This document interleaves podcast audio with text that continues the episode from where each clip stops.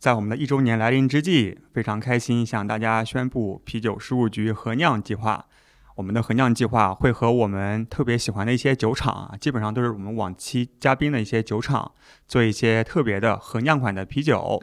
那合酿计划最核心的主旨就是酿造属于蹲友们自己的啤酒，所以我们之前其实也做过一个调查问卷，就是去了解大家喜欢什么口味，想要什么配方。除了征集配方之外呢，我们也想邀请大家一起参与我们整个酒款的包装、营销的设计，正式开启了我们啤酒与爱的酒标征集活动。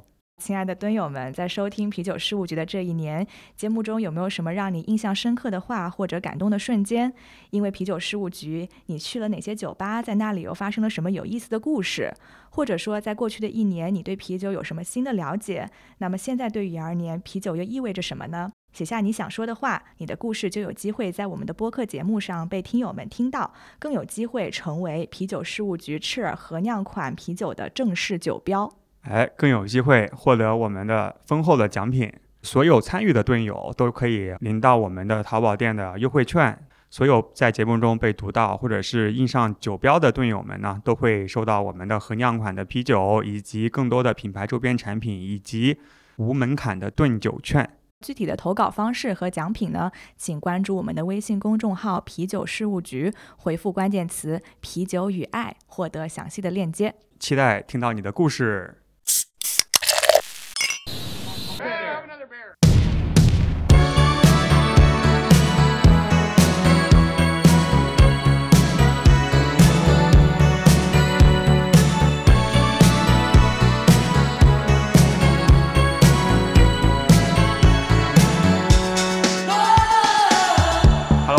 欢迎来到啤酒事务局，我是天。我是齐，哎，今天我们回到了一个我们特别喜欢的上海的酒吧。亲，你之前来过吗？我第一次来的时候，那时候应该还不认识咣当，也不知道这是个什么酒吧。哐当，哐当，完了，上来就把嘉宾名字叫完了，自罚一杯。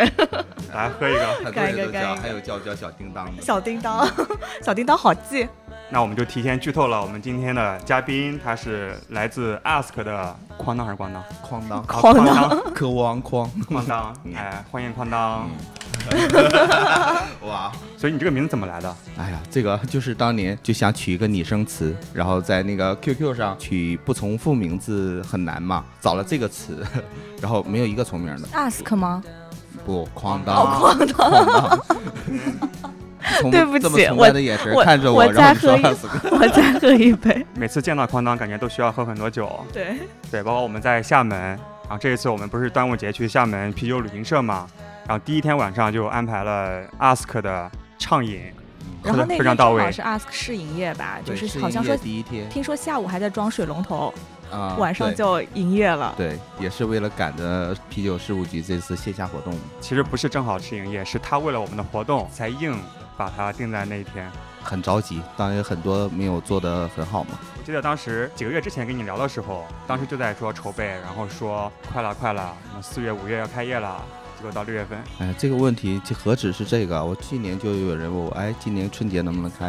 然后一直都拖到了现在。行，那正好我们待会儿可以聊一下就开店的一些故事，因为包括选酒啊，包括酒吧的运营，其实哐当老板有很多的经验可以分享，还有老板的性格。是我概念里面的特别适合开精酿酒吧的一个老板。对，嗯、我觉得大家过来都是从我的颜值过来的。啊这倒没有吧？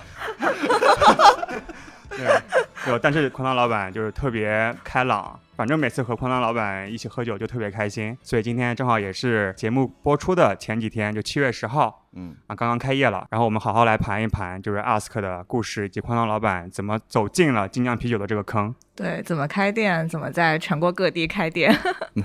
也没有呢，就是自己看心情做嘛。你是东北人是吧？对什么时候来上海的？我大概零八年就到上海了，因为我零七年大学毕业，然后去中铁干了大半年，觉得我这种性格好像不太适合去修什么高速公路啊、架桥啊，之后就去来做这个了，就是来到上海了，换一种生活方式。所以当时就是很爱喝酒了吗？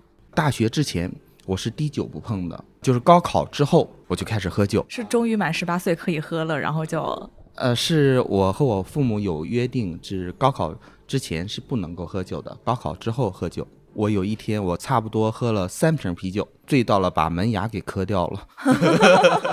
那是你第一次喝酒吗？喝了然后喝喝了三瓶啤酒就把门牙给磕了。对，但是那个好像那个啤酒还是很厉害的。现在呃让我去喝两瓶半，我也能喝不下。什么啤酒？什么啤酒？呃，是我是丹东的嘛，辽宁。丹东有对辽宁丹东的，然后那草莓的那个地方，对九九草莓 怎么说到吃的你这么在行？因为我最爱的就是草莓。还有嗯黄蚬子。当时有一个叫特供啤酒，比现在沈阳的那个老雪啊还要凶一些，啊，全都是高级醇，然后喝完之后就整个人就不好了。他的这个酒不是好喝，是杂醇比较多。对嗯，那个时候谁懂这些呀？啊，以为自己酒量不好。啊，对啊，然后就开始喝啤酒，磕了门牙也没有阻挡你喝酒的道路。因为呃释放自我了啊。那个时候原来是整一个很内向的人，然后上了大学之后，就整个人活成了另一个自我，整个人很外向了。然后我们宿舍每一周要出去集体去练酒量，哎，我们是学土木工程的。我们当时为什么要练酒量？就是为了第一增进感情，第二，然后也是为了后面就业的时候可能会有各种的应酬局，还是要有一点点的吧。好努力啊，你们 为了以后的就业。为了喝酒也是找尽了理由。这个东西呃每一个月的生活费要花出来一大半。当时练酒量喝的是什么？白酒、啤酒还是什么？我通过练酒量发现了，我这个人只能喝啤酒啊，这也就是为什么我现在来做精酿啤酒的一个原因。为啥呢？我其他的酒我都，我记得有一期节目有说过，呃，不同人对不同的酒精的耐受是不一样的。哎，我有听过这个。对，我就是属于那种我只能喝啤酒，其他酒一碰就倒的那种的就是啤酒可以一直喝下去，但是其他的烈酒就是可能喝不了太多。啊，不是啤酒一直喝下去，呃，啊啤酒我也是 很我快就会觉得你能一直喝下去。他 他能把其他人都喝倒，所以我们没看到他喝醉过。呃，就是我喝多了，你们一般人看不出来，但是我其实已经断片儿了。然后之后我还能够一直在那喝，主要是我是属于他们说和你喝酒太可怕了，因为你喝多了，你还能够继续喝，而且还会喝得更多更快。更强。奥运会怎么出来了？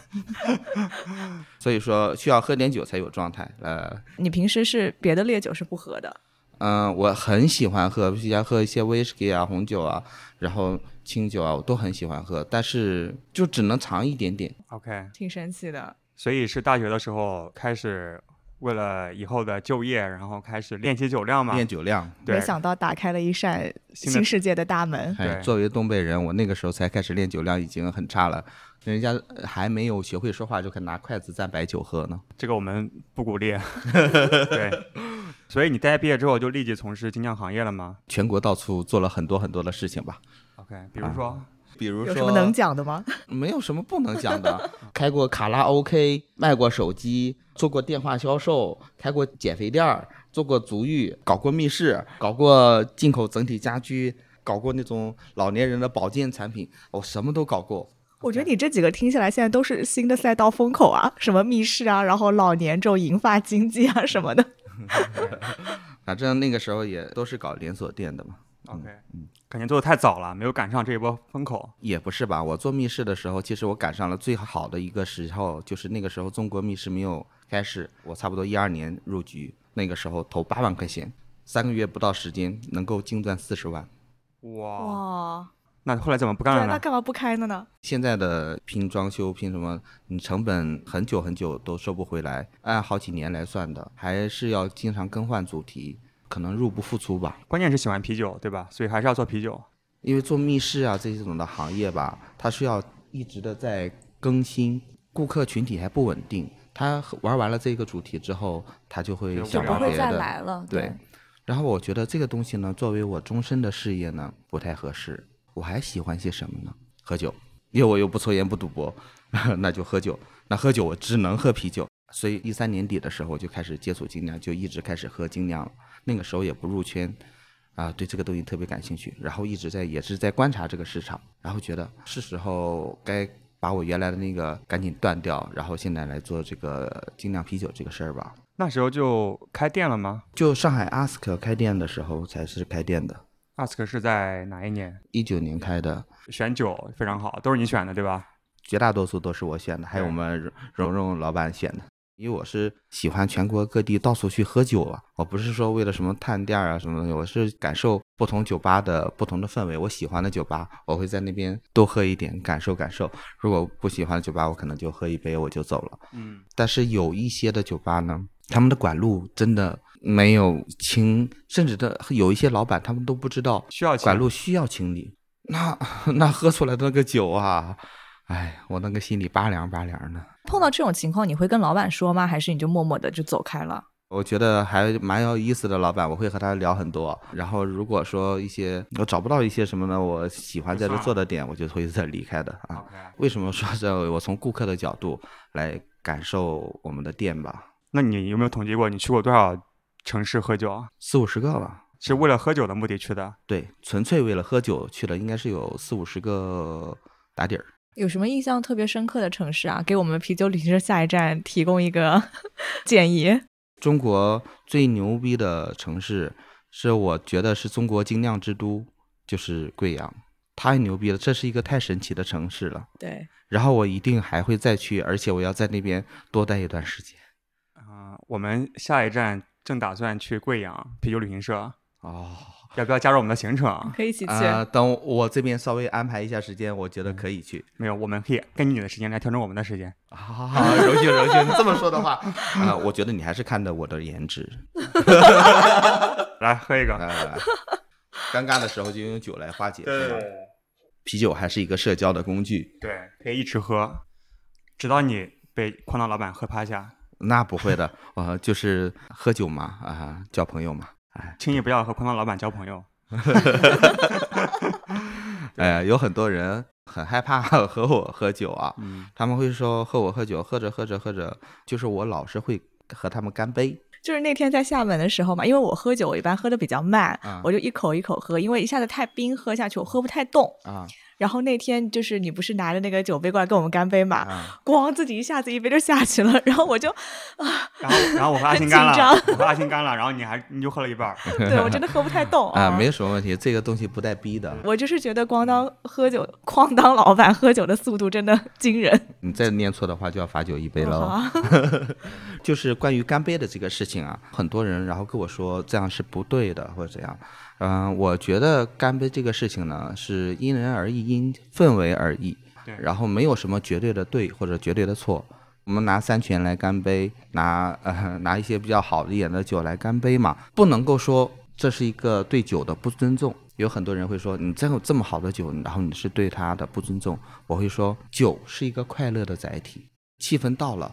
我会就是干杯啊，怎么样子？我觉得没有问题。嗯，但是前提是我会把这个酒，第一我喝过它，第二我有品过它，才会做这样的事情。收获到的快乐是一样的。我喝一杯呃雪花，我可能呃收获到的快乐是这样的。然后我喝一杯山泉，收获的快乐是一样的。其实他们收获到的快乐差不多，因为你当把它成为一个干杯的工具的时候，那就是没什么太多的区别。但如果你把它当做一个品鉴的东西的话，你真的是不能够把它来作为干杯的。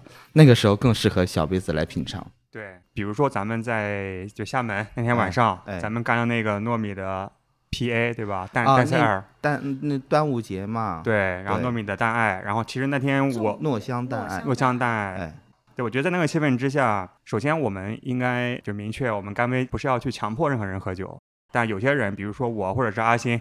在那个场景里面，其实我们是需要喝杯酒，然后给自己壮壮胆，因为我们也是第一次办线下活动，所以其实我是内心里有点小期待，说来干一个，就谁和我干一个。啊！但是我如果自己在那边站着，我自己把它喝了，感觉我我好像是个酒鬼，对吧？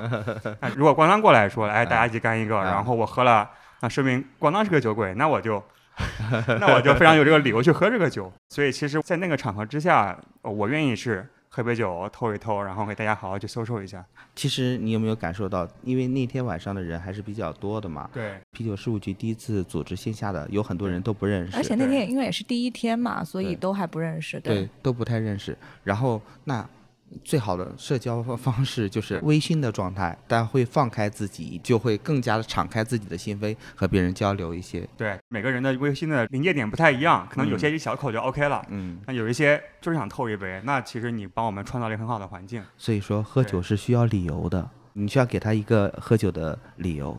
你紧张，我也紧张，我也生怕这啤酒事务局线下第一次活动放我那儿一块儿，然后都，嗯、我原来准备要准备一个那个小的节目，然后都没有准备好哎啊，那是什么节目啊？那个节目，啊、我没事，我说一下，你说你没关系啊，，说我都还但现在我不知道呢啊。就是我打算用我们那个杯子啊，杯子装不同位置的呃那个酒嘛，它会敲这个杯子会发出不同的声音。。对，然后我想把啤酒事务局啊前面的那一段啊、对，然后给它做出来。然后我们发现敲出来的节奏和韵律是不一样。本来想敲完了之后大家把这些的酒喝掉，后来发现我们实践了差不多三天做不到。哦，可能不仅是酒的多少，还有它敲的位置，可能每次不太一样。最关键其实不是这个问题，而是节奏。可能有些人反应比较慢，有些比较快，嗯可能就敲不出来。这个好用心哦。，对，空浪也是我见过的，有可能是最会玩的酒吧老板。我是我是特别喜欢玩，倒不是说我最会玩特别气氛组的酒吧老板。是特别喜欢玩，因为我觉得我们人生要过得很幸福、很快乐。然后我也很喜欢和呃把我的这些快乐啊传播给大家。很多人啊就很喜欢和我来一起聊天。我其实我这个人没有什么，没有那么的高大上，很只有颜值，呃就就对我只剩下了除了颜值还有酒量，其他都没了。酒量也不行。我跟你说，我呃哎我在青岛都已经被人家灌趴下了，就是那是一个恐怖之都啊。OK，嗯，哎我说到啥了？说了除了酒量和颜值之外，对，那我还剩啥了？还剩快乐。对，把快乐给传播给别人了。酒是快乐的载体，然后我们人也是到这边喝这个酒的话，我们是为了收获快乐。我们为了第一学到知识，第二来收获快乐。人就是应该这样，成长快乐，成长快乐。然后我哇，太圆满了，这人生啊，那就应该这样啊。所以说，为什么我们叫问 ask？哎，我哦，说到这个，啊为什么叫？说到这里，对对对对，那你看我可会自己起话题了。对，喝酒是一个社交的场所嘛，然后我们人和人之间的交流，首先是需要聊天，就要问你要干什么，吃了吗你？然后昨天晚上你上哪去了？哎，我看你昨天晚上和那个小姑娘不是这个。呀，呃等等了啊，我随便开玩笑了啊，啊。嗯、但是呢，这个是呃说出来一个问题，就是我们交流沟通的方式，首先是发起于问，问之后呢，到我们的这里边来问一些精量的知识，你收获到了知识，然后你可以答疑解惑呀，然后你有一些什么尽量不懂的知识，然后或者你有遇到一些什么事业呀、爱情啊、家庭啊、工作呀方面的，然后你有很多很多的这种的问题，你可以在这边进行沟通。在沟通的时候，然后你可以和我们来进行沟通，也可以和在呃其他的客人进行沟通，因为每一个人三人行必有我师嘛，嗯，对不对？然后我就希望呃有一这样一个交流的场所嘛，那我就开始问了，嗯，你在店里被问过的，你觉得最有意思的，或者是印象最深刻的问题是什么？哎，以下的问题怎么，会问这种问题啊？有没有上一次被问过的问题啊？因为我会和一些其他的酒吧的老板，然后来聊天，然后他们就会问你为什么会想不开来做精酿？是其他酒吧老板问的。对，你可以反问啊，你说你你们不也是吗？因为只有是从业者才知道从业者的辛酸嘛。这个行业并没有你看上去的那么好。现在的精酿酒吧有很多种嘛，做社区店，然后做呃瓶瓶子店店啊，tap room 对啊，然后还有一些自己就像会所一样的，只接待自己的朋友的这样的啊，还有这样的精酿酒吧？有。哦，那可能是因为我们都不是会员。还不知道嗯这种的老板，他们就是无所谓，他们不卖钱，自己朋友来，大家给点钱，相当于一个私人会所。他们的初衷是这样的，往往这种的关的会特别的快，因为啤酒它是有保质期的，你不可能在很短期内，然后来召集这么多人，而且很频繁的召集，这就是有问题的。你看这种的不行，那我们再说瓶子店，那瓶子店的话，现在的很多的精酿爱好者入了门之后，他们会发现啊，哇，这个很好喝，这个很好喝，他就会去搜罗这些的信息。那现在的，因为买这些的酒的渠道很多，呃，因为网络很发达，嗯，从国外的背包客也好，啊、还是那个淘宝，我们现在近一点的淘宝也好，还有各种的电商平台，啊，包括啤酒事务局，这不也有这个啤酒事务局淘宝店，啊，对对对，都有自己的平台，就给了这些的瓶子店压力，他们的生存空间就更小，因为他们本身进货的价钱和淘宝上的价钱差不了很多，然后他们还要负担租金啊、人力各种成本。、租金这些成本就很高，所以他们需要呃付出更多的时间和精力在经营他们的文化。我们喝酒还是需要一个社交场景的，需要一个氛围的。但你这么一讲，我确实觉得瓶子店想要经营自己的文化，还是件挺挑战的事情，因为他们毕竟没有自己的产品嘛。还真不是，我走过很多的店啊，我认为那些做瓶子店的特别好做文化，而且做文化很做的很自然，就是会很舒服。是哪种文化方式呢？你指的是？你进去的感觉，装修的氛围可能会有一些能够感受到所有的顾客对这边的感觉，然后大家是一个很放松的状态，放松的状态是很会传染的，所以会会传播给别人的。很慵懒的再喝一瓶啤酒，别人的喝酒的姿势也是会很舒服的。所以我理解一下，其实是那种社区小店。瓶子店的话，可能对于面积、对于装修的要求也不是很高，所以更容易做这种小店的感觉，是不是？对，所以说那种社区型的那种的店呢，他们跟天气无关，跟节假日无关，就是没有太多的影响。旱涝都是这样，嗯，但是这个经营的时间，时间积累的成本很高，你需要用很用心的去积累这些客人，然后给他们讲解和灌输精量的知识。辐射面再大也大不了太多了。就有一种那种社区会客厅的感觉吗？对，如果是有生啤的话，可能运营的成本会更高，对吧？呃而且对客流也需要更多的客流。社区型的店可能就是少两个生啤头会比较好一点。如果多一点生啤头的话，你的流转率跟不上。生啤开桶呢是有那个开桶的时效性的，它有保质期的，所以我们这边开桶都会把那个日期开桶日期给标上。Ask，你想做一家什么样的店？我还是想做一个能够让大家在这边能喝到各种各样不同的精酿啤酒的这样的一个店，因为我想让大家了解什么是真正的精酿啤酒，而不是到你的店里来说，哎，你们这有科罗娜吗？啊，你们这有喜力吗？连这个都没有，还说专业的 精酿啤酒店？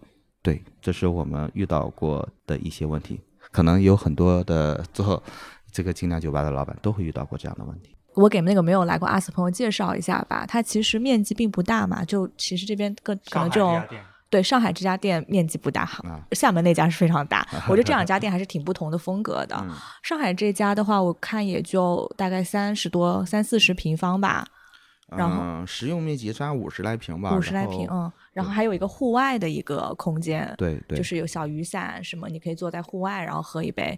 但它其实还挺丰富的，因为又有瓶子，又有生啤，然后同时也有各种 cocktail。你现在目光所及的所有的瓶子，全都是开业的时候，然后放在这儿的。哦，就已经放了两年了。对，放了两年，现在你看一下瓶子剩了多少，就是多少。好的，所以也不怎么卖 cocktail。呃，每个月平均下来，可能差不多有一百块钱左右吧。好的，对。然后我看到那边还有骰盅，然后也有这个下酒的小食。只有下酒的小时，没有说特别多的餐。说到这个餐的这个问题啊，我也和很多的人在交流，精酿酒吧到底要不要有餐的这个问题我最近听到好多老板来聊这个话题。啊。因为我们之前聊的很多都是厂牌的老板嘛，可能他们自己厂牌会有店，但作为一个专业的酒吧经营者，我也不算专业，别别别，大家都专业，都专业。你怎么看这个餐的这个事儿呢？每个人的观点是不一样的。首先是定位的问题，你要开的这个店定位是餐酒结合那种以餐厅为主的，还是专门像这种的做精酿啤酒的？反正我嘛，就是专门做精酿啤酒的，所以我的餐只做佐酒的东西。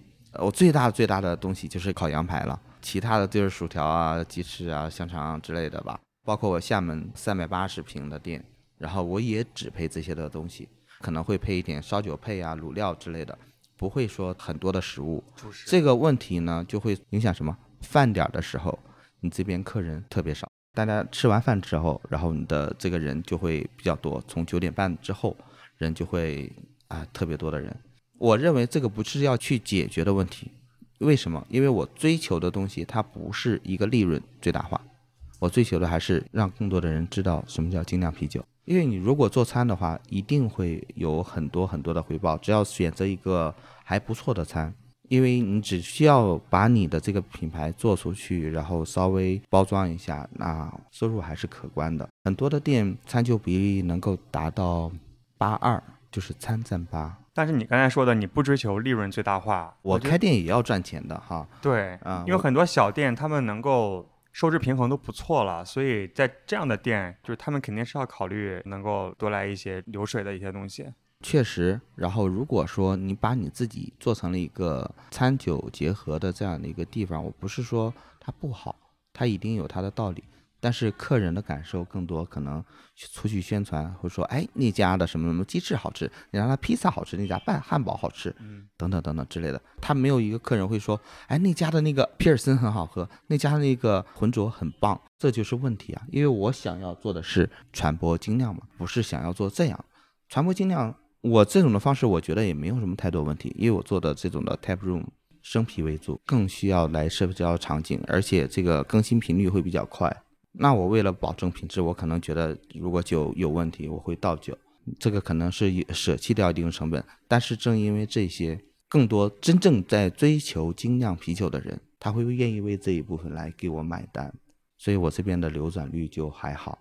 然后我认为这个东西呢，也是应该是大家来一起来做的事情，而不是我一个人在做的事情我刚看到个小细节，就你们这边的菜单嘛，啊。其实正面就是菜单，但反面都是啤酒小知识。对，然后每一页其实都是会给你介绍，比如说啤酒的原料是什么东西啊，它的原理是什么呀，就相当于让大家能够在看菜单的同时，也能学到一些就是更加关注酒的知识或者酒本身的一些其他的东西啊。对，所以说你看我厦门店那个装修里面，嗯、然后有很多对，门口是麦芽，麦芽，那个门口是大麦啊，大麦啊，嗯然后麦田的感觉，里面吊装的灯是那个麦芽，真正的麦芽，那个里面有一个太空舱，然后是一个酒花，然后这些东西，让一些不懂的这些的人群，他们会去发现，还感兴趣来问我们，然后这是什么东西，然后我们来告诉他，哇，就这么几种东西就能够酿出来这么多不同的啤酒。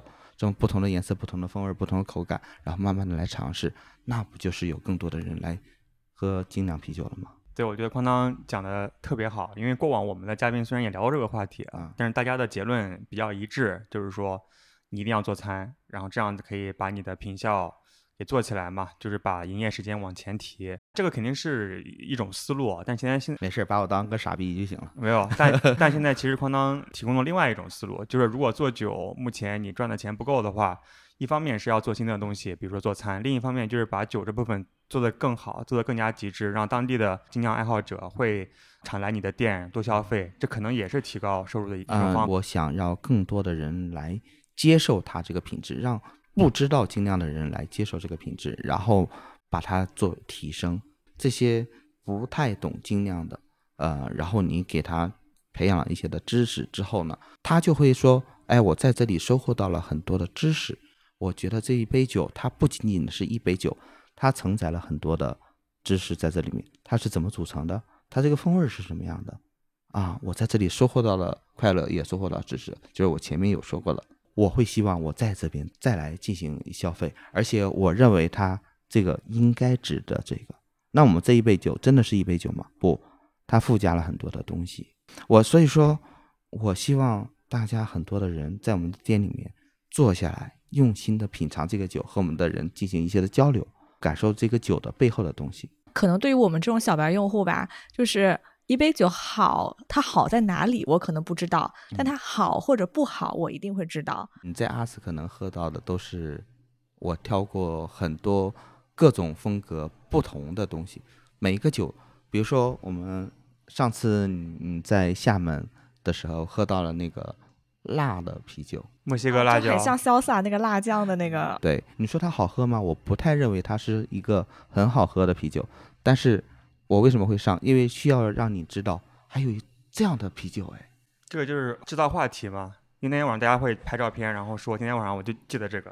虽然对啊他他可能从口味的角度不一定喜欢喝，但他觉得很新奇。啊，对你可能这一辈子只能喝过一次这样的生啤，一个辣的生啤，蘸酱吃，特别好吃。啊 我我当时喝的时候，我想说，哎呀，好想来盘玉米片呀。啊，鸡胸肉的什么的，想做什么的都有。关于传播精酿文化的这个事儿呢，还是需要更多的人来酿酒。中国酿酒的人其实很少的，包括我们大师杯也好，我们每年就参赛的选手不多，就那么几百个人。我们中国多少人口啊？就几百个人在酿酒，然后每一年选择素材都特别的难。前段时间我还有在我们那个 BZCP 的那个裁判群里面，还有那天喝多了，然后聊了很多很多的事情。我就想把我们 ask 的店每个星期吧，然后我想上一款佳酿的选手觉得还不错的呃那个作品，然后我要先尝一下，然后之后我觉得可以的话，我就会放在这边送给顾客喝，然后顾客如果说喜欢的话，然后来作为打赏。这个其实问题还有特别特别多的问题还没有完善好，但如果说一旦我想清楚和完善好了之后，阿斯克的每一家店我都会希望加酿爱好者把你的作品勇于的拿出来给大家分享。如果你酿的好的话，会有人给你进行打赏，就是这样的话会形成一个比较好的一个酿酒的圈。也是让佳酿爱好者有一个更大的一个舞台吧，就是可以让更多就是小白用户接触到，而不是说是在爱好者的圈子里面。对，这是一个更好的舞台，因为从顾客的角度来说，我能够知道啊，这杯酒我可以自己来酿，而且还能酿出来很好喝。它酿出来的酒啊，可能很好喝，也可能会有问题，但我们也会说出来这个问题在哪里，就是一个交流的平台，让更多人会参与进来吧。一旦参与的话，就会有自多更多的想法，一旦有想法，就会有行动，一旦有行动了，我们这个精酿事业就能够做得更好。来敬哐当老板哎，你这个挺好的，一点都不走心。啊，这是你们还有专门的骰店啊？对，太专业了。那其实我在精酿酒吧看到骰子的不多，而且特别是还你们这种有专门自己有 ask 定制骰盅的。呃，关于玩骰子啊，我跟你说，哦嗯、因为好像有些老板特别排斥店里玩骰我就是那个。我就是那个，我认为做精酿酒吧老板，我的店里面一定不要有存骰子存在的现象。然后嘞，然后不到一个月，我就扇了我自己几个嘴巴子，为什么呢？啊，因为我骰子玩的特别好啊，这是我的躲酒的神器呀、这个还行。啊！开玩笑了啊，嗯开玩笑，省得到时候大家都来挑战我。因为我觉得玩游戏是来喝酒助兴的很重要的一个环节。比较开心的时候，我们会选择玩一些的游戏啊，载歌载舞啊什么样子，开载心的歌载舞，会是这样的 嗯，啊。那很多的表情包都来自于这里。对，那我就不想说我自己了，哎呀，太难受了。那我们为什么会排斥说摇骰子这个事情？因为它会给别人造成困扰，然后骰子声音噪声很大，对，然后摇骰子，而且是啪往桌上一拍，然后怎嗯么样子，然后几个几几个几，我在你可能玩的很开心，你和你的朋友玩的特别开心，我在你隔壁，我就想安安静静的喝个酒，这就是不开心的事情。对，每个人需要的场景是不一样的，对所以说。所呃以，所以说，你看，来，能听得到声音吗？对不对？哦所以 ask 不仅有定制骰盅，还有个定制骰垫。我以为这是个鼠标垫。啊，它其它其实就是个鼠标垫，哦，而且有很多出不同的尺寸规格的。然后这样的话，我们是来为什么？是来收获快乐的。但是你收获快乐的时候，你不能够影响到其他人，让别人不快乐。你的快乐不能建立在别人的痛苦之上。然后，那你可以享享受你的快乐，然后你又不会让别人痛苦，那这个骰子就是可以的，这就不是形成悖论的。感觉可以自圆其说。因为很多酒吧老板特别讨厌这东西嘛，但其实感觉讨厌的点就是在于说你在影响别人。对，真的就是这样。那我现在骰盅是消音的，加上这个电子，哦，对确实啊，对。那我们现在这么子使劲儿摇，然后你使劲的这样子敲下来，因为很多人还敲下来都没有问题。对，而且你开了之后，对吧？你输了，你总要罚酒吧，那肯定卖的更多嘛，这个酒啊、对对对，你看这个经营之道又出来了。啊啊，小心机就在这里。喝酒嘛，还是要根据喝酒的氛围来的。对啊，除了这些之外，还有什么小游戏在你的店里吗？我的店里的小游戏，只怕你想不到，没有我做不到的。你可以来一个月，你看看我有没有重样的。确实是玩小游戏是一个非常增进大家就是破冰的一个方式。对，然后那天晚上我在玩那个拍那个属马的游戏，跟那个贵阳的 Duke 就玩了巨久嘛，那个晚上那。现在所以你嗯不是、呃比较流行玩那个什么数鸭子。哦，数鸭子，对你有什么就特别推？作为一个酒吧老板，有没有什么推荐的？就是酒吧玩的小游戏，就是呃只有你没玩过的，没有说，因为我觉得数鸭子也挺好玩的，而且不就是要表演。对啊，然后也不需要什么东西的。是怎么玩的我都不知道。数鸭子就是这样子，我说数鸭子，数几只？数几只？你说数啊，三只抓鸭，没，你是抓鸭子，啊，抓鸭子，抓鸭子然后我说抓鸭子，呃抓几只？呃，抓几只？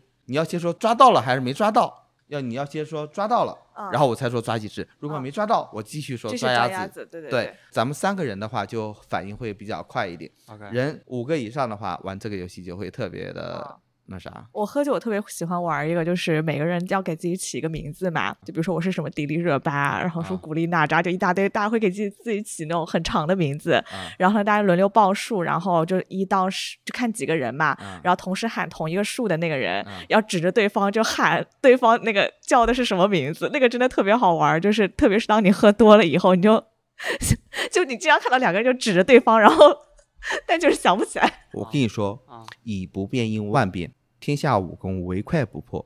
只要酒量好，什么都不怕。可是酒量不好呀。所以我玩游戏就特别激进，就是因为酒量不好，所以我得动脑。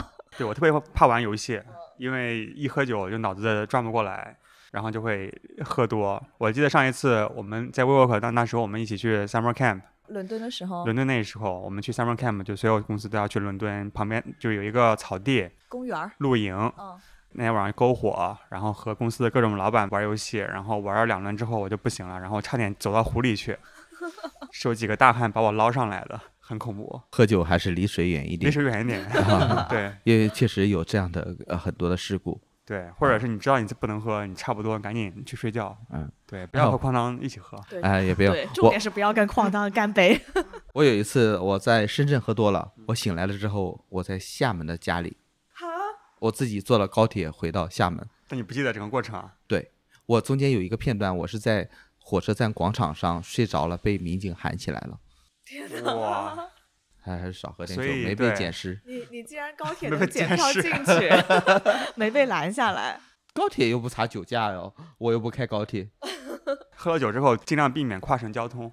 哎，我之前一直觉得做酒吧老板是件非常辛苦的事情，就是每天下班都三两三点了，然后回家睡觉都得 四五点了，三四点。哦我每天睡觉的时间也特别少，我差不多下午 三四点才能起床呢。我就是觉得睡得晚，起得又晚，真的很辛苦，也没有啊，超级好玩啊！是吗？因为你想嘛，因为你每天你都在和不同的人来喝酒，对不同的人喝酒，你喝酒你在和他们交流啊，然后你见到都是人家最真实，也不是最真实，可能最放松的一面。对，就是大家只有放松了才能够这样子来喝酒。比如说，哎，你给我聊一些比较好玩的事情，我遇到了一些什么样的事情，你有故事，我有酒，就是这样的一个状态。这不是啊很多人梦想的一个在海边开一个小酒吧，我有酒，你有故事。所以你选择了在厦门开了第二家店。哎，可惜离海略微有点远，还要十多分钟呢。对厦门是我们特别喜欢的城市。特别舒服。对嗯，但是你为什么选择厦门做第一个分店呢？不能说第一个分店吧，谁能开几个店，这咱咱也不知道啊。啊，呃，就是我觉得上海这边的话，客户群体都比较成熟了，我想去尝试一下，影响更多的人，让更多不太了解或者是对精酿了解不够深的城市，想去做这样的一个拓展嘛。其实我找了很多的城市，最后有一次啊，我去厦门玩的时候，我觉得，哎，这个城市好像挺好玩的，懂精酿的人挺多，很脱节。它这个文化很脱节，就是很懂精酿的人特别多，然后一点不懂的人也很多，中间断层了，断层了，说明一个文化的丢失。所以说，我想去来补充一下，这一个城市如果说一个经典文化这样的话，就会有问题。厦门靠海嘛，所以比较容易接触到国外的东西。而且厦门作为一个这么小的地方，也有很多自己本土的厂牌，我觉得它的这个密度还是很高的。哦，我跟你说个事儿哈，疫情年那一年，中国其他地方城市的洋酒呢，可能都卖不掉，厦门供不应求，断货，这是一个方面。第二个方面，厦门的咖啡店是全中国密度最大的地方，不是上海吗？上海数量最多。数量最多和密度最大是两回事儿。哦但因为厦，上海你想厦门才多大，直径十几公里的一个小岛，但我之前看好像说上海静安区现在已经超过了意大利还是哪里，就成为了全世界密度最高的。啊，这是静安区我，们对是静安区啊，那个就 所以其实厦门是挺适合做这种线下的门店，不管是啤酒还是咖啡，就说明厦门人对于这些生活方式还是有很大的追求的，是吧？大家还是很享受生活，哎，放松一下的，自从你试营业到现在两个礼拜了，对吧？你觉得生意怎么样？还行吧。因为我没有做宣传，我试营业那天，呃我下午两点多钟拉了个群，我说我今天晚上试营业，然后晚上就很多人来了，然后之后呢，经常会出现挺满的状态。有很多自己的好朋友会慕名而来，这个时候能够来的还应该都是 圈子里面的人吧，对然后或者圈子里面的朋友，他们这样子对。那天我们去的时候，我看到厦门二狗精酿酒馆啊老肖，啊，然后坐在你吧台，他说他要来学习一下。对，厦门那个踏精酿的猴子过来给我打酒，还有那个头发很动漫的大哥，啊、那个是初三的堂主国潮的那个善恶，就是他做的嘛。那天有很多厦门的酒吧的老板都过来了，沙坡尾也来了，对，都有很多的酒吧老板过来了，就是不营业，然后过来帮我那什么，还有那个巷仔啊什么之类的。感觉你朋友特别多，对靠颜值。对，我觉得大家都是从我的颜值过来的。酒也还不错。嗯、行，我们来喝一个，来敬你曾经的颜值。没事儿，未来也会有的。你说到我颜值这块儿，因为我这段时间我身体一下子胖了特别多，咋回事儿啊？就是一定要跟各位喝酒的人说一下，还是要注意身体，因为我是喝完酒之后我就吃特别多的东西才能够睡觉，因为你在酸笋面吗？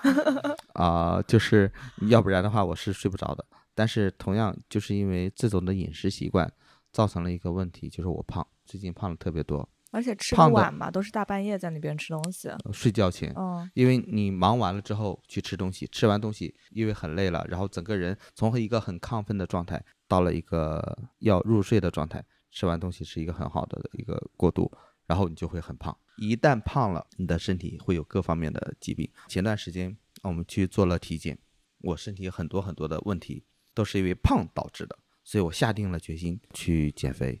然后办了什么私教课呀、什么东西，然后昨天告诉我你私教课到期了啊，上了几节？一节课，两节。去了差不多两次吧，然后发现这个东西是一个高消费啊，消费不起。对，饮酒与健康，就当然我们还是要量力而为，少喝点儿。啊，同时的话就是吃东西其实是很重要的原因，经常就是喝完之后要吃东西嘛。主要就是你不吃点啥，你这喝酒干喝，我是喝不太下去，我一定要配点什么吃的其实下酒菜。啊我喝酒就是干喝，我喝酒就干喝，因为我你一桌子东西在我面前我也不吃的，我就喝，喝完我就饿。然后你是喝完了以后再去吃。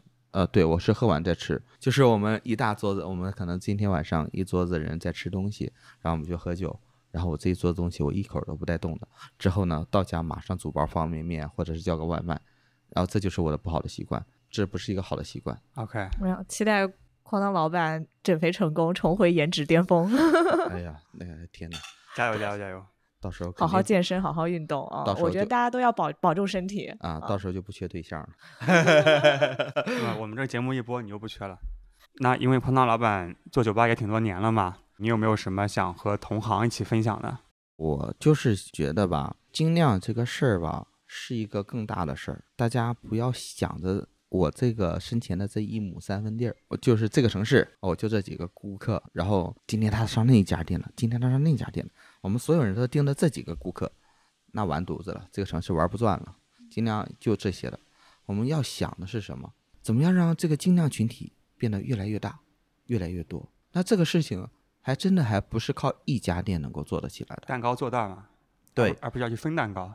对啊，现在的话离分蛋糕远太远了。我跟你说，你再过个五年之后，你再聊分蛋糕，可能还是远了，因为现在这个基数还是太大了，然后我们精酿占的这个份比太小了。我先把厦门不是想把这个店做好，而是想把这个市场稍微有一点点的，我对它能够稍微有一点点的影响。就把蛋糕再做大一点点。我想去做那个泥鳅，把那条 那个水搅搅浑啊，让大家更多的人然后来做精酿，然后让更多的人知道什么是精酿，然后如果说做好的话，之后我再考虑下一个城市。有没有一些具体的想法？你通过什么方式来去把它叫叫魂，叫叫魂？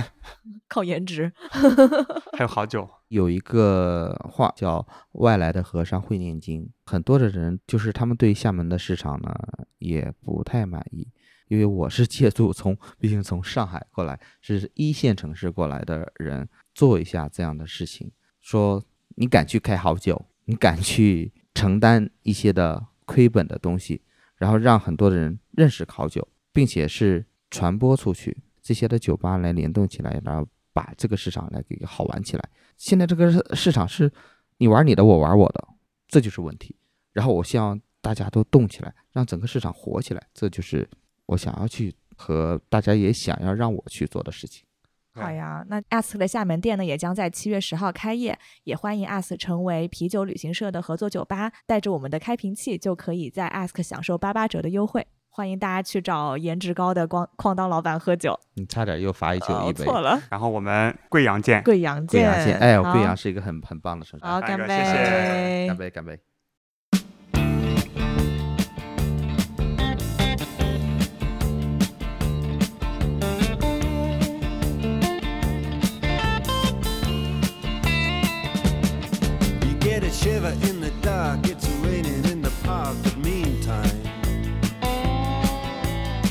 Some of